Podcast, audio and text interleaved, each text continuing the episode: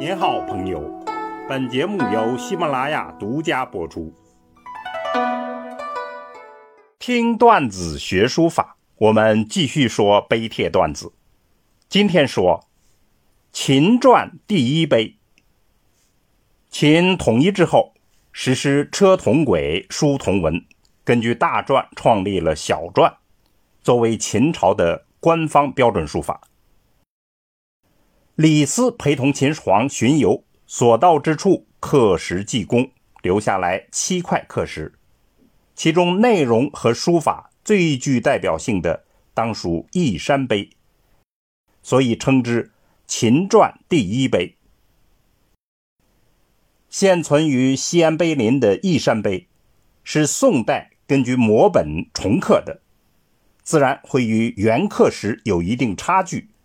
但依然能让我们领略到大秦玉金传的经典风范，可作为我们学习小篆的极佳范本。我们来一起看一下课时的原文：皇帝立国，为出在西，私事称王。就是说，皇帝确立了秦国。在最初，昔日继承了世代的称号，称为秦王。讨伐乱逆，威动四极，武艺直方。讨伐各地的乱贼，威风震动了四方。其为人勇武正义，率直。荣臣奉诏，经时不久，灭六暴强。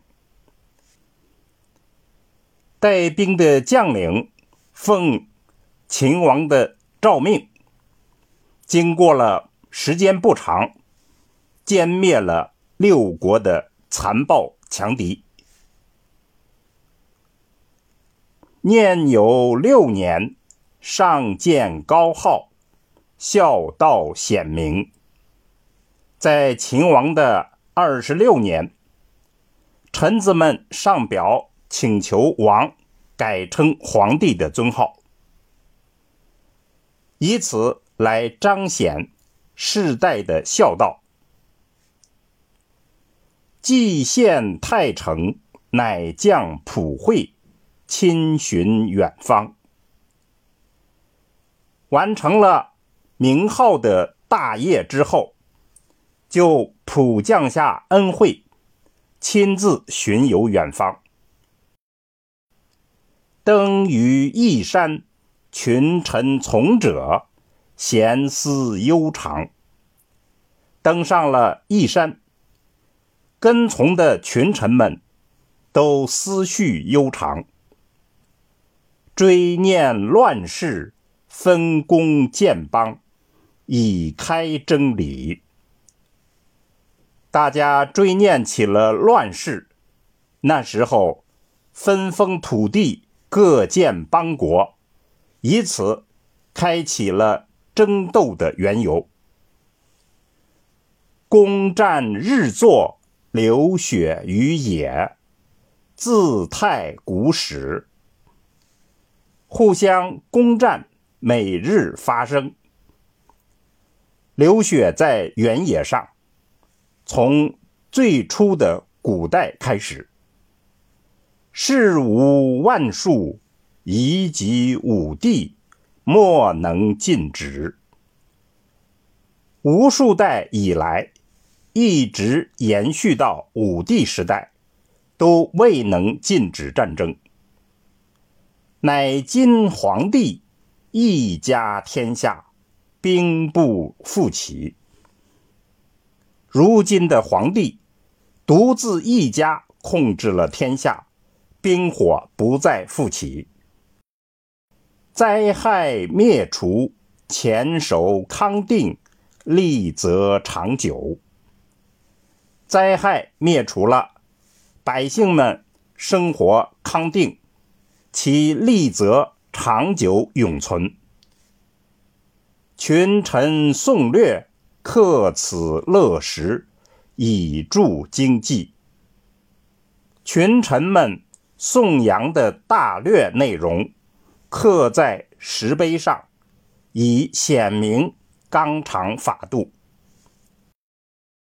这就是义山碑的主要内容，是四言诗。那么下面还刻着秦二世的刻词，我们就不介绍了。义山碑最大的特色可以概括为两个字，就是理性。其内容很明确，就是宋秦德，有一种政令发布、教育黎民的性质。书法也是理性书写，很能体现内容的特色。我们概括为以下两点：其一，有一种居高临下的俨然之态，端庄、严谨，一丝不苟；字的结构上紧下松，垂角拉长，令观者有一种仰视的感觉。其二，有一种贵族风范，精致典雅，清瘦修长，字体个个卓然不群，而又整齐划一，仿佛是列队的大秦权贵。以上两点为主，整体看来，义山碑的书法，笔法遒劲，字法和谐，章法严整。构成了一种从容俨然、强健有力的艺术风范，展示了大秦的时代精神。